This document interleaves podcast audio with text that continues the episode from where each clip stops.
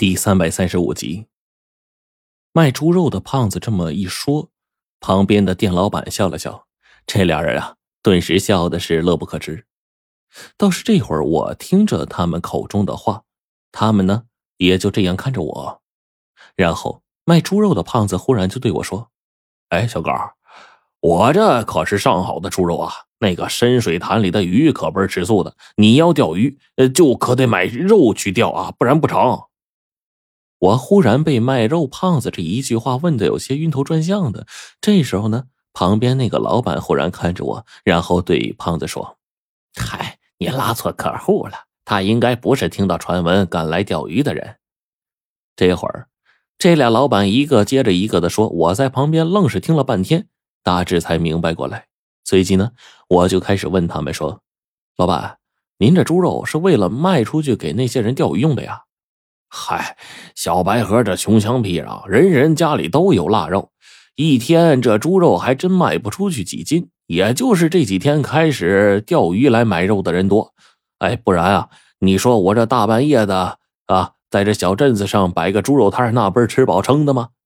哎，我一听也对哈，这时候才恍然大悟。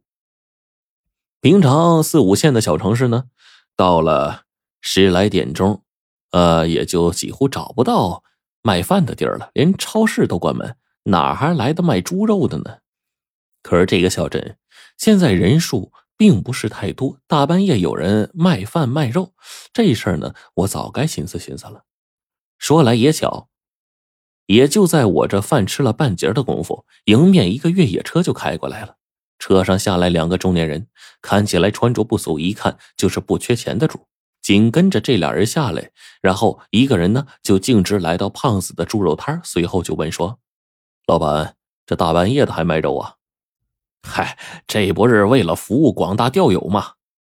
卖肉这胖子顿时一笑，中年人呢点了点头说：“ 那正好，我们是从外地赶来的，听鱼友圈的朋友说呀，你们小白河出了大鱼，我们还真是想来试试。”“哎，对对对，还真别说啊。”这小河里出大鱼，这事儿还真是匪夷所思。要是我们能把这鱼给钓起来，那可就……另一个中年人呢，也是兴奋的说着话。哎，点了饭，然后在我们旁边坐下。随后，这人坐我对个然后也问我说：“小兄弟，你也是来钓鱼的呀？”听到他们的问话，我赶忙摆手：“嗨，我钓什么鱼啊？我就是来看看。”听我说完这话，旁边另一个中年人。已经从那个胖子那里买了四十斤上好的猪肉，随后呢，他也是走了过来。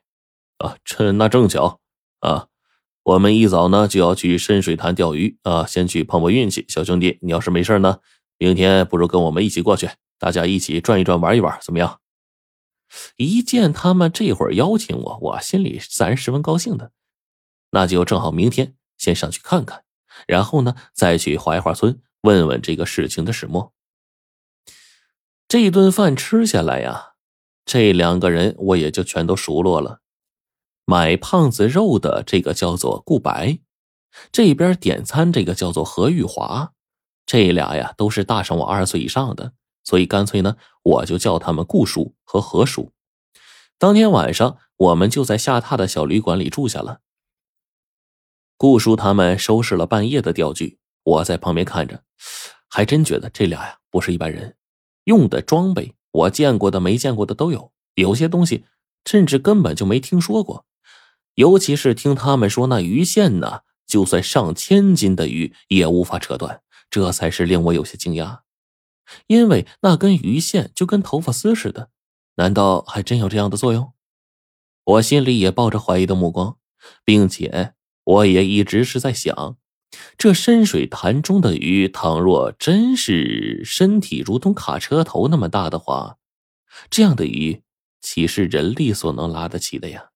只怕这玩意儿只要轻轻动一动嘴皮子，在水底翻个身，岸上的人就算是大力士，也得给他拖起水吧。然而，顾叔和何叔呢？听到我的疑虑，也是一笑了之。他们反倒是对我神秘的笑了笑，说：“嗨。”明天呢，等我们把那鱼钓上来，你就知道秘密了。面对这俩卖关子不肯说的，我也是没办法。干脆直接回去休息，等第二天看他们的行动。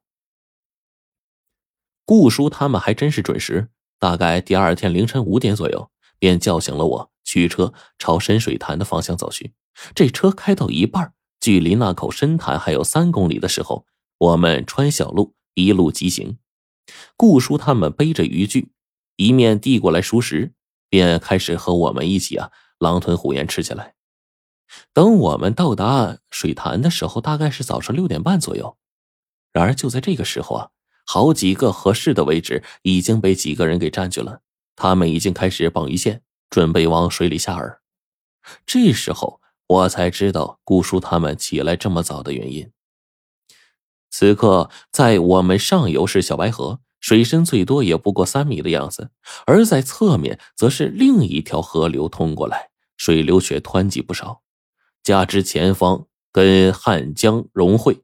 因而就导致这边形成了一个巨大的深潭，这深潭足足直径有十五六米，呈圆形，两面边沿的水倒是清澈见底，甚至能看见潭底的细沙。然而，即便这样看去，单是这水潭最边沿处的水深就已经超过了五米，而这水潭越往中间就越黑，黑的恐怖。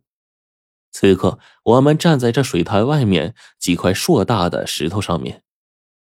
左面几处位置已经被人占据，我们就只好在这右手边视野不太开阔的地方勉强下钩。顾叔他们一上去便直接绑了三四斤的猪肉，然后将这一枚特大号的鱼钩啊下入到水潭的正中位置。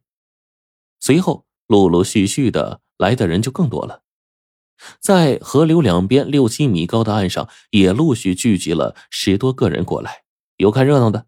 也有从上面下杆的。这时候，我就听顾叔笑了笑，然后说：“ 在河岸上下杆的人呢，都是胡闹。这水中即便不大，也小不到哪儿去。他们在上头，一旦被鱼咬钩，在没有落脚用力的情况下，单是拖就有可能把他们直接拖入水中。”听到顾叔这么一说，我顿时乐了。然而。我更加疑惑的却是他说的另一句话。他说：“这鱼呀，即便不大，也小不到哪儿去呀。”我心说：“这河里单是一个鱼头就跟卡车那么大了，那整个大鱼这身躯究竟庞大到多少啊？这已经无法想象了。”那顾叔还说：“难道这还不算大吗？”